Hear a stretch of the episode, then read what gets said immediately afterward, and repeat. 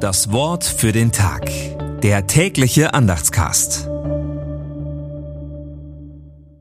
Dienstag, 21. November 2023.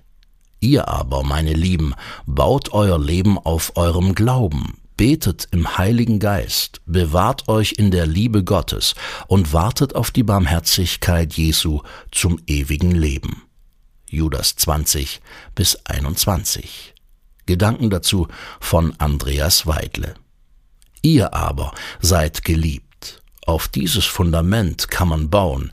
Leben und Gemeinde sind Bauplatz. Da geht es um Miteinander und nicht nur um gemütliches Nebeneinander. Diese Aufbauarbeit beginnt im Innersten des Herzens. Dorthin führt uns das Beten im Heiligen Geist. Wir sehen uns vor Gott ungeschminkt mit unseren Schwächen, dunklen Punkten und Bequemlichkeiten. Dabei müssen sich Christen dafür nicht dauernd selbst entschuldigen, sondern werden reif zur Umkehr.